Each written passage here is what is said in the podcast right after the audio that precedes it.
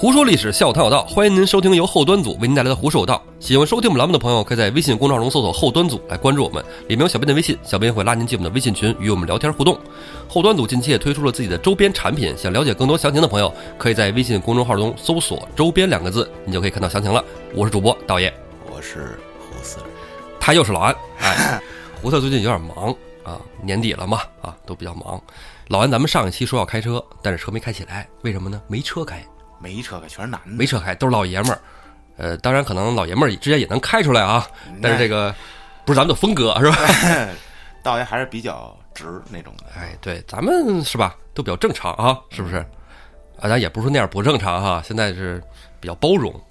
咱们上一期聊的都是主线，对，纯主线啊，没怎么跑题。我看评论区中啊，其实有两种不同的声音，一种声音呢是希望呢多聊主线。啊，就是你们这《水浒》准备说一百年嘛，是不是？你这个一辈子就干这一件事儿是吧？另外一种声音就是说，哎呀，不要老讲主线嘛，是吧？想听一些这个小故事，哎，飞一飞。这个我上一回胡说有道也不容易，不让我开车白上，你知道吗？哎，一脚油门踩不下去是吧？真的是老限速，讨厌。哎，上一期可能还有这个胡四的余温，这一期是吧？酒过三巡，菜过五味，就开始醉驾吧。哎，上一期呢，最后说到了病关所杨雄出事，对，咱给他起了个外号啊，绿帽子杨雄。哎，这个杨雄这故事可能好多人都知道。嗯，啊，《水浒》里不就那么几个事儿吗？是不是？阎婆惜啊，潘金莲，潘金莲，杨雄，潘巧云，哎，潘巧云，然后还有就是鲁俊义的那个贾氏。哎，对，贾氏为什么要叫绿帽子杨雄呢？是不是？他太绿了，哎，太绿了。你说他被绿了，你要是被一般人绿了吧？你什么，是吧？田伯光是不是？哎哎，这个也没什么办法啊。田伯光人家快刀使得好啊。主要是哥们儿让他们这教里的人给，哎呀，这个宗教人士确实是啊。你说这个《水浒》里为什么会这赖谁呢？这么写呢？嗯，这个骂谁呢？呃，之前胡四有期节目里讲说，这个《水浒传》里边啊，就这个宣扬道教啊，贬斥这个佛教，其实也不然。为什么呢？因为还有鲁智深呢，对吧？鲁智深最后还作画什么的。武松啊，也是武松对行者嘛，是不是？那咱们今儿讲一个有行者、有和尚、有小荡妇 这这么一个故事，好不好？哇，这几个身份凑一块儿，哎。《水浒》里的这个故事呢，咱们先暂缓一缓。太好了，咱们讲一期新的故事。好，车速最低不能下于一百八 啊！感觉胡四儿不在，我感觉有点放飞自我。哎，来吧，来，话说啊，话说话说啊，这段绝对不剪。话说呀，咱们讲故事的风格还是沿着宋朝讲。嗯啊，这个故事呢，在南宋高宗朝，哎，绍兴年间啊。温州有这么一位年轻人，嗯。啊，姓柳，叫柳宣教，啊，柳宣教，对，柳宣教，柳宣教啊，惨，啊，自幼呢父母双亡，挺可怜的一个人啊，但是他奋发读书啊，啊，这个你看啊，家里特别苦，父母双亡，读书又好的这个人啊，长大以后都特有前途，哎。哎，他长大了以后呢，就入赘了高判世家，啥叫高判世家？哎。咱们上一期讲过一个判使，你记得吧？判使官，这是一个官名。嗯，哎，姓高的判使官。嗯，哎，就是判官嘛。判官。哎，这鬼鬼的那个判官，咱们以前不是讲过吗？哎，这是人的判官。哎，古代呢讲究的是先成家，再立业。哎，对，所以呢，他入赘，因为父母双亡嘛，是吧？也娶不起媳妇儿嘛，娶不了，这样就入赘到高判使家了，娶了这个高家的女儿。之后呢，没过几年，金榜题名了。金榜题名之后呢？就当上了临安府尹，哦，南宋一朝啊，一说临安，首都帝都，对吧？临安嘛，就是杭州啊，是吧？在杭州这地儿呢，他要去上任了，在家里就收拾啊，是吧？带着媳妇儿走了。之前一直在老丈杆子家住吗？这回哎，带着媳妇儿和仆人就准备走了。这仆人呢叫塞尔，啊，塞尔，哎，媳妇儿高氏。凡尔赛，凡尔赛什么梗？就是。举个例子啊，像傅老大那期好里话，啊啊！哎呦，那那房哦，住不过来，没法弄啊！租出去我管不过来呀！我在北京这堆房烦死我了。哎，可能就这劲儿，听着想抽的，但是我抽不动的。哎，对，这就是凡尔赛，就气得你没辙没辙的啊！但这个赛尔是个仆人啊。嗯，三个人呢，收拾家当啊，就到了临安上任。一到临安啊，猛一到大城市，你知道吗？就感觉是开拓眼界嘛。哎，人山人海，水泄不通。说怎么这么堵啊？是吧？人那么多人呢？是吧？把人群往里走啊！边上人说了：“哎呦，新上任的临安府尹来了，大家快闪开！”就发现从这个人群里直接到这个府衙。空出了一条路，这些人呢是来见府尹的，新府尹，嗯，过来请安的。这堆人里边啊，什么官吏乡绅啊，和尚老道啊，明娼暗妓呀，是吧？乌泱乌泱都来了。明娼暗妓，那这府尹上来，这妓女们都出来了，什么意思呀？这个在宋朝的时候不是合法吗？是吧？有官官妓啊，官妓啊，不是娼，哎，可能也来了。加在人群中，咱不知道啊，哎，不知道啊。嗯，这分开人群进来了以后呢？哎回屋先安顿这个家人是吧？把媳妇安顿好了，这得出来呀，是不是？哎，府尹嘛，新上任的，出来之后呢，道德厅前拿了花名册，点名点名逐一点名什么通判啊、雅思啊、阶级孔目啊，是吧？主持方丈啊、教授啊，什么老鸨子什么？我的妈！点一圈名哎，倍儿齐，都来了。就是说，在临安府啊，这些什么有头有脸的、黑白两道的都到了。哎，这个大领导。对。得知道这个这么底下的情况吗？哎，但啊，就只有一个人没来。哦，这个人啊，就是城南水月寺玉通大禅师。嗯，大禅师忙着教功课呢。哎，这大禅师啊没来啊，福尹就说说哟，怎么回事啊？别人都给面子，他不给面子呀？然后其他的和尚就站出来了。哎呦呦，那个福尹大人，福尹大人，哎，这位大禅师啊，五十二年都在寺里清修，没出过寺门一步。哎呀。这个人生啊，太无聊了。哎，底下这么一说呀，这柳福尹也没什么好说的了啊。说这刚来第一天，得给大人接风洗尘呐，了解一下风土人情，是不是？安排安排啊，是不是？哎，就在这个府衙里，哎，大排宴宴啊。这个因为不用他花钱，这里边还来了好多什么乡绅什么的，都得巴结嘛。对呀，赶紧请客啊！就在这找了当地最好的这些什么歌妓呀什么来表演。哎，当官真好。哎，苏小小都来了。这歌姬里啊，就有一个女子。话说这女子年方二八，面容姣好，身材更好，唇红齿白，皮肤更白，还不穿衣服。哎，这这 满堂的男人啊，都这这灵魂出窍啊，都飞了，飞到九重天啊。柳福尹就把这女的给叫过来了。那你叫什么？姓什么呀？是吧？我叫苏小小。福尹大人啊。问话，这肯定答话呀，是吧？哎，跳着舞就过来了，就答话。跳着舞就过来了。哎，小女子姓吴，哦，小字红莲，红莲姑娘。哎，红莲姑娘啊，挺好，挺好，继续跳去吧。哎，跳着就下去了。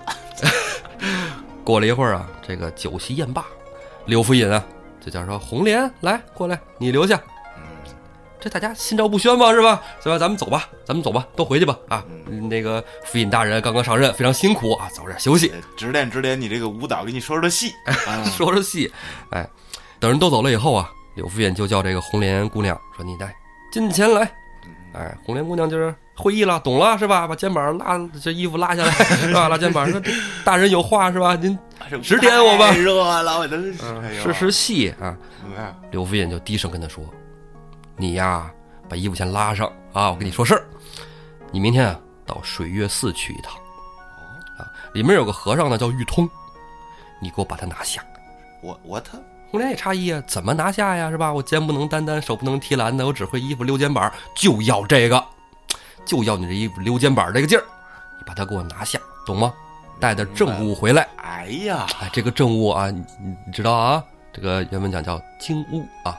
金乌啊，这个那个乌，你懂了，就是脏的那个乌啊。哦，哎，对对对，这么稳的这个词，对对对，拿回来这个证物呢，重重有赏，我还能判你从良，以后就不用当歌妓了啊啊！因为古代这个身份嘛，是吧？他的身份，他要是妓呢，他不就属于那种比较低下阶层的吗？对，那种分阶级嘛。对你不好嫁人啊，你他嫁人当个妾什么的，是吧？你不能当做妻了，是不是？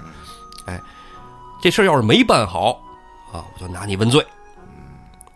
府尹大人这么说了，这红莲你是一个小女子是吧？只能照办。红莲领了这个柳知府的命，回家就跟自己妈商量说：“妈，你看这个府尹大人让我去干这事儿，你说行不行啊？”取经去啊，对对，上大和尚取经啊，没毛病 啊。这是那你是吧？你得去啊，府尹大人命你不能抗啊，是吧？那怎么办呢？这娘俩就开始琢磨，哎，想出一个好的方法。第二天中午，红莲呢身穿重孝，哎，出了清波门。来到了水月寺，到水月寺门前叩打门环，门里边出来一个火工道人。嗯啊，红道人就是干活的啊，在寺庙里干活的。哎，说你找谁呀？干嘛呀？是吧？红莲啊，就跟这火工道人说呀：“哎呦，说我我我丈夫死了，说我是来上坟的。”你看我这这不穿着校服呢吗？是不是？在山上啊，走岔了路了，现在无处安身。听说咱们这山上还有大老虎，你说你说我一小女子，那大老虎把我吃了可怎么办啊？咱这又没有什么李存孝、子路、李逵、武松什么的。是啊，这火工道人说说那也行，那你是怎么着？你是来寺里躲躲？哎呦，看天色已经快晚了，这点儿我回去不赶趟了。天黑也危险，我一个小女子，我在寺里边权且住一宿。您看行吗？方便吗？红道人一看也挺可怜，是吧？在山上一个小女子，来吧，那你就先到屋里来吧。我得跟我们老大说一声，是吧？跟方大哎，跟主持方丈打个招呼啊。水浒聊多了，哪哪都是老大啊，天王哥哥是吧？哎，红道人啊，就引着红莲到了侧手房，哎，给房里跟他说：“你等会儿啊，我跟主持方丈打声招呼，方丈能不能留你，得听方丈的，我说了不算。”红莲说：“行，那您去吧。”红道人就来到了这个方丈大殿里，哎，跟主持方丈说了：“说这个方丈，咱们寺里啊来了一个小女子啊，小姑娘说来给丈夫上坟的。然后呢，你说她现在这么晚了，她也回不去了，也不认识路。她说在这住一宿啊，明天再下山。你看行吗？”方丈大和尚说：“说行，那就安排她在你屋里住吧。啊，因为没有那么多房嘛。”还以为安排在我屋里住呢。那别别别别，人家是得道高僧，是不是？得道高僧，把那道人驱赶出去，我再视察一下。是是戏，没有没有，大和尚没有啊，大和尚得道高僧，就是在你屋里歇息一宿吧。啊，回到屋里来，火工道人说：“行，那个方丈你也同意了，那你就在我这屋里在这坐着吧。嗯，坐着等我洗个澡去。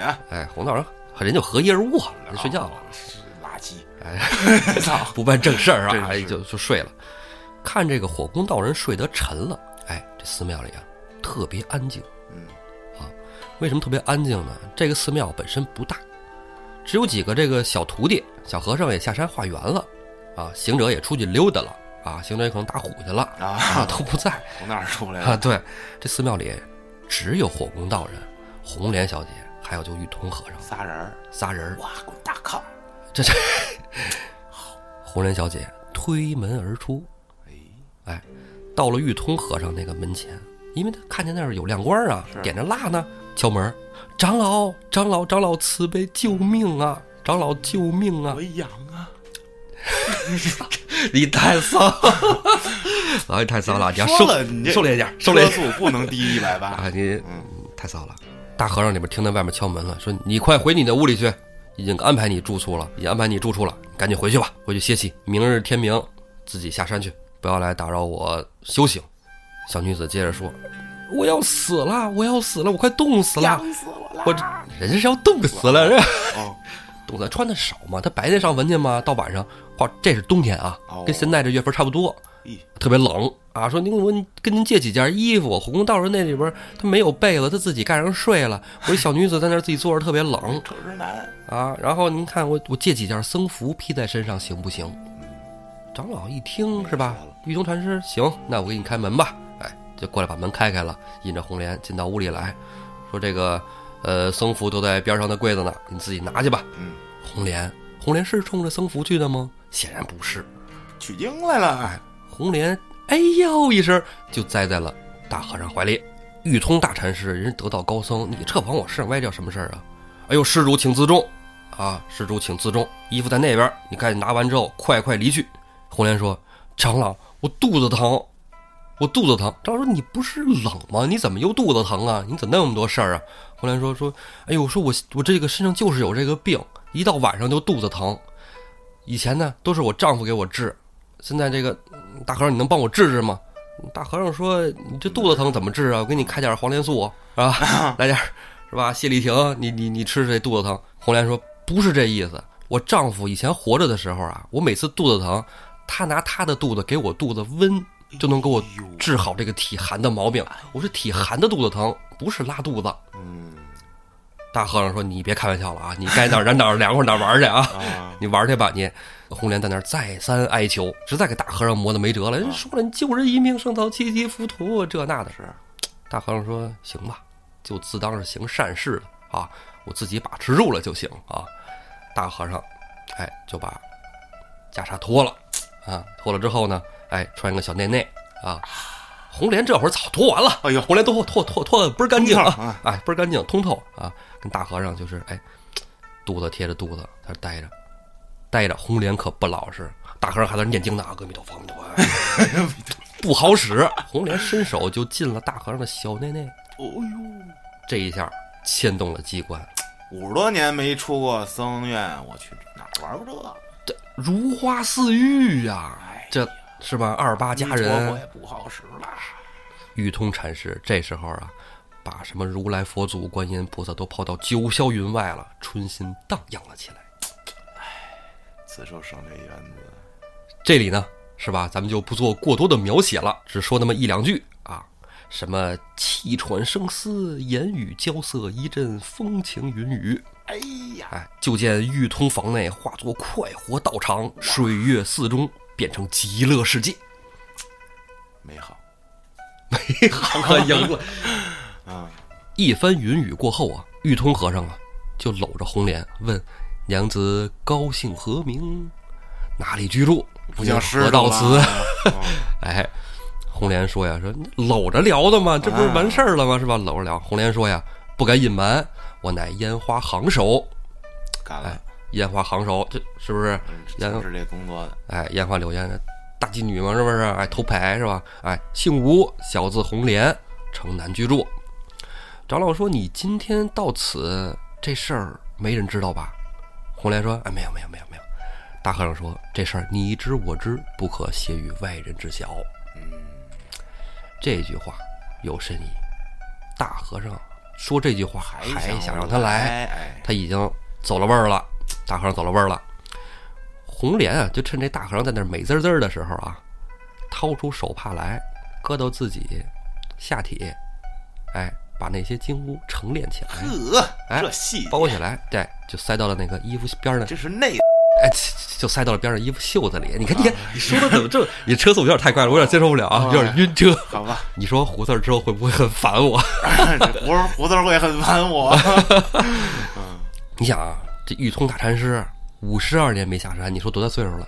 是呗，你就是从那出生一零岁开始也五十二，五十多了是吧？这一下子累够呛啊，累够呛。哎，这边就累了，累归累啊，大禅师啊，毕竟是大禅师，是吧？琢磨这事儿有蹊跷，不对，哎，平白无故怎么就有这么一回事儿呢？是不是？这邪魔外道总有蹊跷啊，是吧？哎，长老就接着问说：“这个姐姐来此必有缘由啊，你可如实相告？”再三问半天，给这红莲也逼得没办法了，就说了实话了啊，说这个临安新任府尹啊，柳大人。说你这个没到这个，你没出寺去迎接他，不高兴了，生气了，嗯，就让我来给你做这个云雨之事，就想回你一下子。大和尚听完这句话，犹如一道晴天霹雳，完了，完了，完了，这一世的功德完了。哎呦，长老听完这，真的差点眩晕倒地上啊！不过还是挺爽的。大和尚，哎呀，阿弥陀佛，我的魔杖到了。哎，魔杖到了，这是我的这个，你把我的心魔勾出来了。今天被你骗的啊，破了四个戒，我一定要下地狱啦！哎，他还是这个五十多年的这个修行呢，毕竟啊，五十多年陈年老经，哇，哎，取的值。天亮了之后呢，长老就让道人开了门啊，这红道人开了门，让这红莲就跟着走了。哎，红莲跟这个长老，哎，拜拜，再见，哎，就回去了。哎，高兴啊，完成任务了，他完成任务了。长老怎么苦闷，咱这儿暂且不提。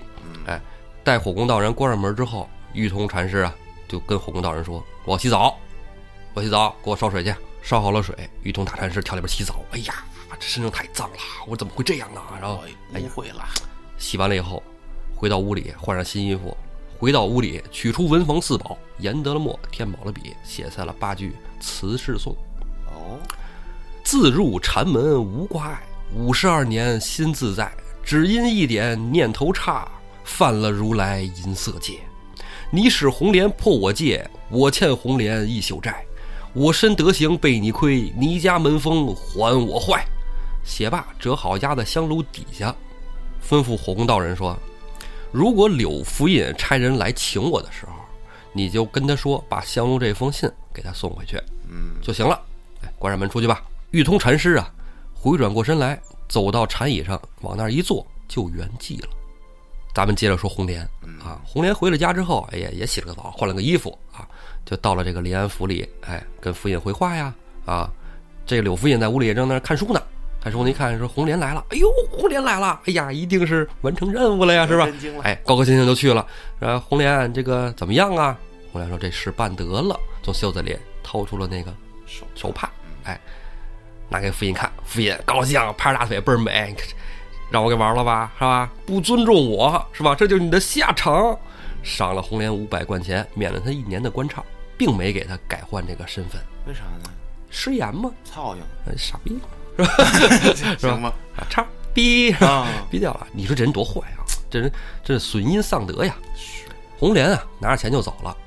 柳福尹呢，也是填笔磨墨，高高兴兴哼着曲儿。哎呦，我得给他写点什么。哎，写了这么四句话。水月禅师好玉通，多时不下竹林风。可怜数点菩提水，倾入红莲两半中。哎呦，最后这一句太骚了！哎呦我天，太污了，太污了！这整句没听懂，就听懂最后一句，炸了是吧？我操！哎，写好这首诗，带着那个绢帕，搁在一个小锦盒里边，就差人哎，那个去给。水月寺的玉通禅师送过去，一定要让水月禅师给我回信啊！看完之后要回信。送信的人呢，到了水月寺，一敲门，火供道人开门，说：“怎么了？什么事儿？”说：“这个我们这柳福尹啊，有信到了，请这个玉通禅师看过之后回信。”火供道人说了：“哎呦，真不好意思，我们这个玉通大法师啊，玉通长老已经圆寂了。哎，但是呢，有回信，有回信啊。”送信的也挺新鲜啊！这圆寂了，怎么还能有回信呢？邪事儿。说圆寂之前写好了啊，哎，说在香炉底下呢，我给您求去，等着啊。就把那封之前写好的信给了这个送信的人。嗯，送信的人呢，把这封玉通禅师给的回信呢，给带了回来。柳福尹看完了这首辞世颂啊，心生懊悔。完了，这样我坏了这个玉通禅师的德行啊，这个真是损阴丧德呀！以后真是 保不齐遭报应啊！赶紧做点好事吧啊！就请了这个清净寺的长老法空，法空禅师来了，就跟他说这事儿，原原本本就跟这个法空禅师说了。啊，说这事儿我你看我这个事儿办的，确实哎呀，损阴丧德啊，您呢去帮我料理这个玉通长老的后事吧。嗯。啊，法空禅师说，哎呀，可惜可惜啊，堕落恶道，贫僧与指引他不堕入畜生道吧，就来到了水月寺，哎。念罢超度经文啊，火把一点，火焰之中啊，一道金光冲天而去，玉通飞升了。哎，这道金光啊，可有大学问。当天晚上，柳福尹的夫人高氏做了一个梦，啊啊，说梦见啊，梦里有一大和尚，走他的房里，梦里就轰他呀，说你你你大和尚怎么来我屋里了？我睡觉呢。我肚子疼。大和尚也不言语，越走越近，越走越近，越走越近，脸贴上脸了。这 这这车开的时候能不能好好聊天啊？这个你在梦里边要梦见什么东西挺害怕的，是，而且还离你越来越近。嗯，砰腾一下，醒吓醒了，哎，一惊得一身冷汗。没过多久，柳夫人就怀孕了。这要在邪事里解释是吧？很简单嘛，是吧？哎，这个要不今天节目找你录呢，哎是吧？这个鬼鬼神神的，这很难讲啊。十月怀胎，一朝分娩，哎，生下了一个大胖丫头，哎，有大胖丫，哎，一个女儿，没头发，何家上，还得买假发是吧？哎呦，哎，何家上下都高高兴兴的啊，生男生女都一样嘛。以前当官的多生几个嘛，是吧？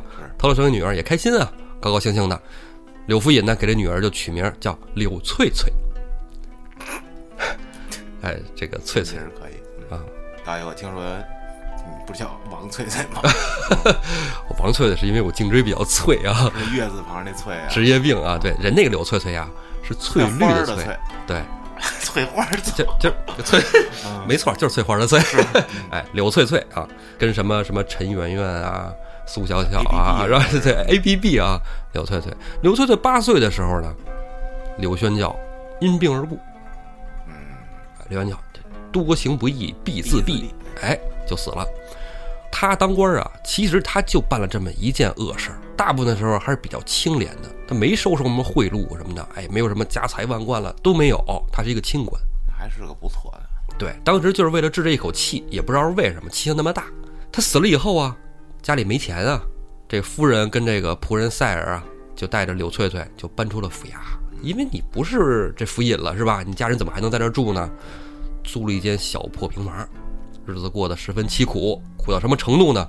仆人饿跑了，凡尔赛跑了，对，凡尔赛跑了，就剩娘俩了，苦日子也得苦过呀，是吧？咱不能说好日子好过，苦日子不不过，是不是？还得过，也得过，哎。柳翠翠到了十六岁，生得花容月貌。咦，哎，就是没头发，人有头发啊，长发飘飘啊，这个好看着呢。嗯，隔壁呢住了一个老婆婆，姓王，啊，王翠翠啊，喂，王婆，王王，哎，王婆看他家日子过太苦了，说天天你不能天天啃树皮呀，是吧？你十六岁大姑娘，你看你瘦的都没形了，是不是？这个脸色都不好看了，那挺好的姑娘瘦成这样，你说说，要不然我给你出个主意，你这姑娘啊现在十六了，也快到嫁人的年纪了，你呀你先借点钱去，啊，将来你聘了闺女呢，哎，有了钱你再还上就完了呗，是是吧？你找人借点钱去。这柳夫人说说，我这谁也不认识是吧？我老公当官的时候也没有什么结下什么朋友啊，他这。太清廉了啊！就是得罪了不少这个有钱的乡绅啊，借不着钱。王婆说呀：“说我们家呀跟杨孔木关系不错哦啊，说要不然这样，我给你引荐一下，你跟这个杨孔木借点钱吧啊。”王婆呢就带着这个柳夫人去找了杨孔目。杨孔木说：“啊，没问题，没问题啊，借钱嘛，小事小小事。我跟柳夫人以前是吧，都在一起共事儿，是我们以前原来的老上司是吧？嗯，老领导，这没问题。”就借了柳夫人三千贯钱，哦，不少。哎，拿了三千贯钱，这是不是日子就能过下去了？是啊，对吧？娘俩哎就开始过日子，但也不敢瞎花瞎造，因为造完了你再跟人借，你张不开嘴了，对吧？闺女要嫁不出去呢，是不是？果然到了半年，杨孔木说：“哎，我们家该盖房了，你这那个欠我的钱得还了，是不是？再是老上司，那不是我们家房不能不因为你这不盖了，对不对？”柳夫人说：“那我还不上啊，是吧？我因为她是一个官宦人家的这个女儿，是吧？柳夫人她不会什么给人家去洗洗涮什么这那的去，只能就吃房样卖。对对，她她没得干了，没办法了。王婆又来了。王婆说说你这样啊，你这样，你们啊也别一个要，一个说还不上。”是吧？你们那儿争执也没有用，他确实还不上，家日子我都看着呢。杨孔木也别着急，哎，我王婆给你出个主意，柳夫人，你家小闺女长得还不错，要不然把这小闺女给了杨孔木做外室吧？啊，就是阎婆惜那一个啊，对。这个柳夫人一听，实在也没辙了，是吧？你想把闺女嫁人，你没法嫁呀，你这钱还不上，你这个你今儿就过不去，你别说明儿了，是，只能把这个女儿就给了杨孔木。这给了杨孔木以后啊，两个月啊，这杨孔木天天的就在这个柳翠翠房里待着。什么叫外室？他不在家里，对不对？外边养的，租了个房是吧？哎，天天跟柳翠翠在一块儿，高兴啊，喜欢小姑娘，好看啊，十六啊，小姑娘，狗狗丢丢的，天天就不想回家了。家里媳妇就不干了，家里媳妇说：“说你外边是不是有人了？”杨孔木说：“有啊，有啊，是啊，有啊。”哎，说我这样跟你商量呢，既然你今儿提到了，我想把她搬回家里来。哎，一个外室。因为在古代嘛，这个也跟媳妇儿说，但是古代就是说媳妇儿可以答应，媳妇儿也可以拒绝，啊，他媳妇儿就说不行，你不能把外甥弄回家里来，然后就给他告了，啊，告他宠妾灭妻，啊，这都有罪过，这是罪过啊，这是这是啊，应当应分的罪过啊，得罚他呀。这李安府心腹尹说你这个是吧？你宠妾灭妻，你叫什么事儿啊？说你娶她花了多少钱啊？啊，说三千万，这个借他就不算了，就是。哎，对，这这这这三千块钱，李安府就判他柳家把三千块钱还给杨孔木，把闺女领回去。那凭什么要闺女都跟你了？白睡俩月，三千块钱还得还。这凭什么呀？柳夫人就疯了。柳夫人说：“你这个是是是什么道理呀？”父亲说了：“咱们有法律啊，对吧？那按律你钱还不上，是不是？就把柳翠翠关卖了吧。”啊啊，关卖了，卖到官窑去。这这时候呢，哎，来了个救世主，哎，这个是到官窑去的吗？还没卖呢。你要到了官窑，你就得赎了，那赎就不是那点钱了。哎，来了一个工部的主事，姓邹啊，邹主事，他早就听说这个柳翠翠长得好看了。私下里就就跟这个傅印说，说这柳翠翠还行，杨孔木那钱我给了，啊，你把这个柳翠翠给我，啊，这傅印说，啊，无所谓，行吧，行吧，哎，因为对府尹来说，你这就是小事儿，小事儿不会拿一个这种对小女子当回事儿。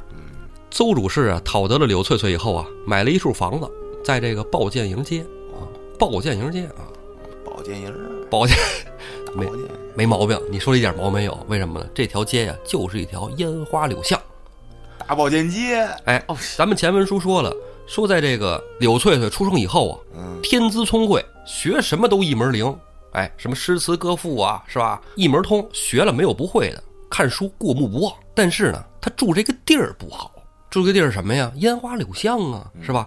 南宋啊，这烟花柳巷啊，比北宋还要。不堪入目，为什么呢？咱们这儿扯一嘴啊，就是说这个北宋经历了这个靖康之耻啊，靖康之变之后呢，到了南宋，大家打仗也打不赢，是吧？我们故土也没了，活一天是一天吧，及时行乐。哎，就就就已经都已经是那种及时行乐的思想了。你想，他是吧？这个行业就非常。昌盛发达，保健起来了。对，南宋也有钱，大家都注意一下，对吧？身体调养，保多保健，注意注意卫生，哎，玩呗。咱们话说回来，柳翠翠为什么那么聪明？她是玉通和尚转世，那道金光，哎，大和尚转世啊，所以聪明啊，学什么像什么啊。他在这保健营住是吧？看人街里街坊的门口那姑娘，保健营啊，保健营，对对对，你看啊，在哎保健营这儿是吧？嗯。这都是烟花柳巷吗？门口都有那大姑娘、小媳妇的化妆。哎，刘翠翠觉得，哎呦，这真好看，哎，我也学学吧，是吧？因为邹主事也有钱嘛，是吧？哎，跟邹主事要的这个胭脂水粉，邹主事说行，买吧，买没关系。哎，他就在家学这个描眉画眼儿，哎哎，画的也好看。然后看人家边上那个姐妹们都在门口站着倚着门框，哎，他也在那倚着门框站着，哎，人拿一手绢，他也拿一手绢在那抖了，学得快着呢，这玩意儿，他往这儿一站。自然就是活招牌。那些王公子弟、达官贵人们一看，哎，这小妮子不错，嘿，没事隔三差五的就有爷们儿往这儿进了，做上生意了。他还对刘翠一开始觉得，哎呀，进来干嘛呀？后来呀，他就知道干嘛了啊，学得快嘛，是吧？邹主事一看这个，哎呀，太，你说我养一外室养成什么了？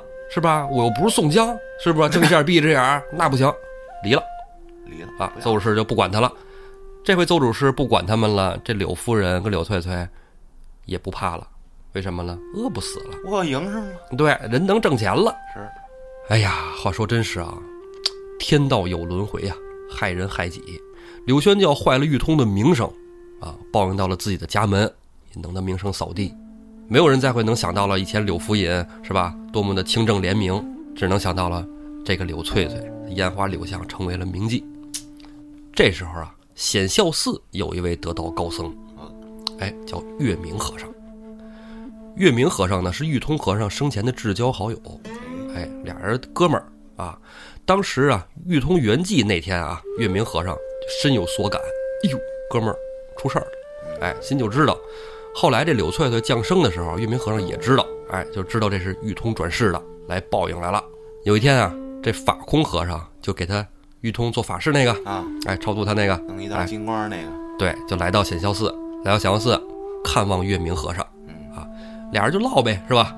哎，聊到了这个玉通啊，因为估计这个和尚圈里边一聊，现在都是这玉通啊，就聊这事儿啊，被取真经了，对，就聊到玉通这事儿的时候，月明和尚就说呀：“老通现在啊，完了，完了啊，这个。”法空和尚说：“说是是是，完了，这这多少年前的事儿了，是吧？十多年前了，这事儿，哎呀，现在一聊还是为他惋惜呀。不是，不是，云明和尚说不是，是现在呀，老通玩开了，这怕是本性也要迷失了啊！哎呀，得赶紧渡他出世啊！我去这晚了就来不及了。法空听得云里雾里啊，是他不知道啊。对，岳明就跟他说了，哎，怎么怎么转世，哎，化作柳翠翠，败坏柳家门风呢？嗯，但是呢，还有那么一点点佛性，赶紧给他给我渡回来，你快去吧。原来呀，这柳翠翠啊，虽然说她干了这个事儿啊，就是烟花柳巷的这个事儿啊，出卖自己身体，但是呢，她挣的这些钱，除了自己生活以外，剩下那些钱呢，都去修桥补路，给这个农民打井啊，这个抗洪这个捐钱。老通的这个这个对本根儿在呢。对对对，而且每到初一十五啊，闭门念佛。哎呀，岳明跟法通说完了以后，就说：“法通去，你去赶紧去吧，是吧？”法通啊，就装作一个化缘的和尚，哎，敲着木鱼子，当当当当当，就到了这刘翠翠他们家门口。就是那个，哎，施主，施主，我找你说点事儿。我肚子疼。肚子疼更过不去了，是吧？哎，然后刘翠翠出来说：“哎，啊，您是化缘吗？给你点钱啊？不是化缘，我跟你讲因果。啊，我不需要化缘。柳翠翠本身有那么三分佛性嘛，一听说讲因果，那我听您讲讲吧。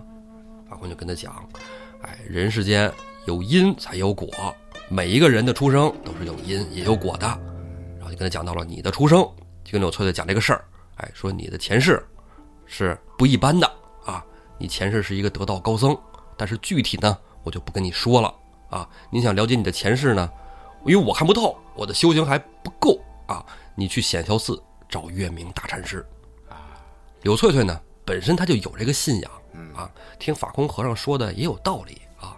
她想知道的更多，就只能到显孝寺去。柳翠翠就听了法空的，到了显孝寺啊，见到了这个月明大和尚。正要给月明大和尚磕头行礼呢，膝盖还没着着地呢，就听见月明大和尚大喝一声：“二十八年的烟花债，你还不够啊？你上瘾啊你！”柳翠翠吓得一身冷汗，心里边忽悠一下子，怎么回事？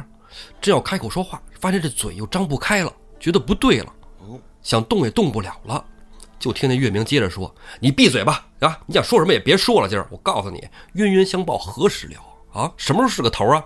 你与柳福尹打了个平手，差不多了，哪儿回来的回哪儿去吧。”哎，柳翠翠扑通就跪下了，跟月明禅师说：“说我想跟您问问我的前世，我想不起来了，我迷失了。啊，望禅师想不起来。对啊，孟婆汤是吧？就跟他说说这个望禅师渡我。月明就说呀：“你呀，别问我，我渡不了你，你只能你自己渡你，知道吗？但是呢，我给你一个指引，你去水月寺问玉通禅师吧。”柳翠翠在那说：“玉玉水月寺在哪儿啊？不知道啊，但是听这名字太熟悉了，玉通玉通。啊，就听见月明在那低头叹息：“哎呀，老通啊，老通，哎。”抬起头来看了一眼柳翠翠，不由得眉毛倒竖啊！接着大喝：“快走，快走，快走！扰了我这一方清静，去水月寺找玉通去吧！你再不走，我大禅杖抡你了啊！”哎呦我的妈！柳翠翠一看这这这挺害怕的是吧？赶紧就走了。出来之后呢，路上就琢磨着，他说这什么意思啊？什么意思？水月寺找玉通，反正听着就赶紧去吧，是吧？柳翠翠家都没回，就奔了水月寺。到了水月寺以后，在门口敲打门环，里边又是那个火宫道人，哎，年事已高了，看着推门啊，谁呀？哎呀，怎么是个女的？关门，关门，关门！柳翠翠说：“哎，师傅，师傅，先别关门啊，我我我有事儿，我有事儿。”火供道人说了：“我跟你说，你有事儿你也别说，知道吗？我们这个寺庙不让女的进啊。之前就是因为有一个女的进来了，出了天大的干系大哥都死了，啊！你快走吧。”这时候正在那争执着呢，里边出来一个行者，啊，这行者说：“你干嘛呀？你找谁呀？”柳翠翠说：“说我找玉通禅师。”行者说：“谁让你找的玉通禅师啊？”柳翠翠说：“说是显孝寺的月明大和尚哦，啊，月明禅师让我来找玉通禅师。”行者啊，打了个棘手，说：“这个玉通禅师已经不在了。玉通禅师为什么不在呢？我给你说说啊。话说二十八年前啊，我们师傅遇到了一个妇人，叫吴红莲啊，就把刚才这个说了一遍啊。哄骗我师傅犯了色戒啊，师傅就圆寂了啊。这那的，这传的这闲话，这行者也嘴挺碎 啊，留下了一首词诗颂。说到最后两句，我身德行被你亏，你家门风还我坏。柳翠翠心头一紧，说不上来是一股怎么回事儿感觉灵魂出窍，恍惚了一下，好像明白了什么。柳翠翠呀、也没有进到水月寺，转过身来，匆匆忙赶回家中烧水洗澡。洗完澡，换上衣服，掩上房门，取出文房四宝，写下了另外四句：“坏你门风我一休，冤冤相报何时休？今朝了却愁何怨？年八年前水月游。”年吧，就是那个二十二十二十八年前，对，就二十八年前在水月寺圆寂的嘛。嗯，哎，那道金光是吧？就那个甘甜的甘，把里面那横去了。对对对，留下了这首诗以后啊，在诗的下面又缀上了一行小字啊。我去以后，请显孝寺月明禅师一把无情火送我最后一程。这是这个节奏是写完就要就圆寂了，他也圆寂。哎，刘翠翠一打坐就圆寂了。等柳夫人回来以后，哎，看见了，哟，怎么女儿怎么不动了？边上有句诗是吧？是这一行字儿，哎，就按照这个诗去找到了显孝寺月明大和尚，跟月明大和尚说完之后，就按照柳翠翠遗言办了呗。啊，送了最后一程，火化了，因为古代是不火化的嘛。啊，然后只有和尚才会就是火化嘛，嗯，要不然舍利哪来的呢？对吧？哎，火化了之后，这个人得有这个坟啊，没得坟，烧了。柳夫人呢，就给这个柳翠翠建了一座衣冠冢。嗯，建衣冠冢那天呢，月明和尚也来了，哎，待整个坟头都已经弄好了以后，月明和尚双手合十，也念了那么四句：二十八年花柳债，一朝脱谢无拘碍，红莲柳翠总虚空，从此欲通。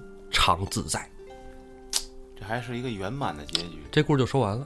嗯，啊，这就什么呀？讲的是因果报应，因果报应。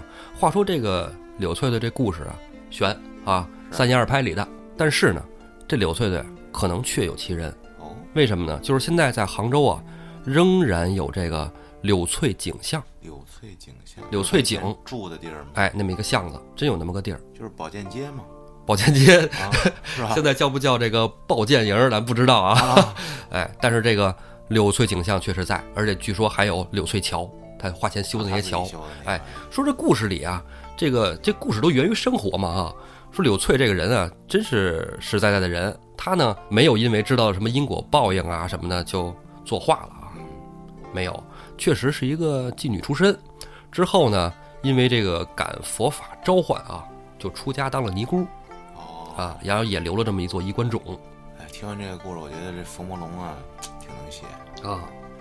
半中太狂了，整天我就记住这一句了。哎，你深陷其中不得自拔呀。哎呀，哎，你看这故事一开始聊的时候，你咱咱俩之前还在开车聊哈，越聊到后来呢，感觉车反而开不起来了。开不起来了，是。这因果报应呢，其实也讲的咱们每个人就是在生活中做事啊、说话呀，是吧？也要得注意，去小节，一定要上高度嘛。那对对对，继续开车不好吗？哎，但是这这车呢又不得不开，为什么呢？因为杨雄他媳妇儿和 和尚的故事马上就要开始了。杨雄是坐车的，哎，咱们下期呢讲杨雄媳妇儿和和尚的故事啊。谢谢朋友们收听，咱们下期再见。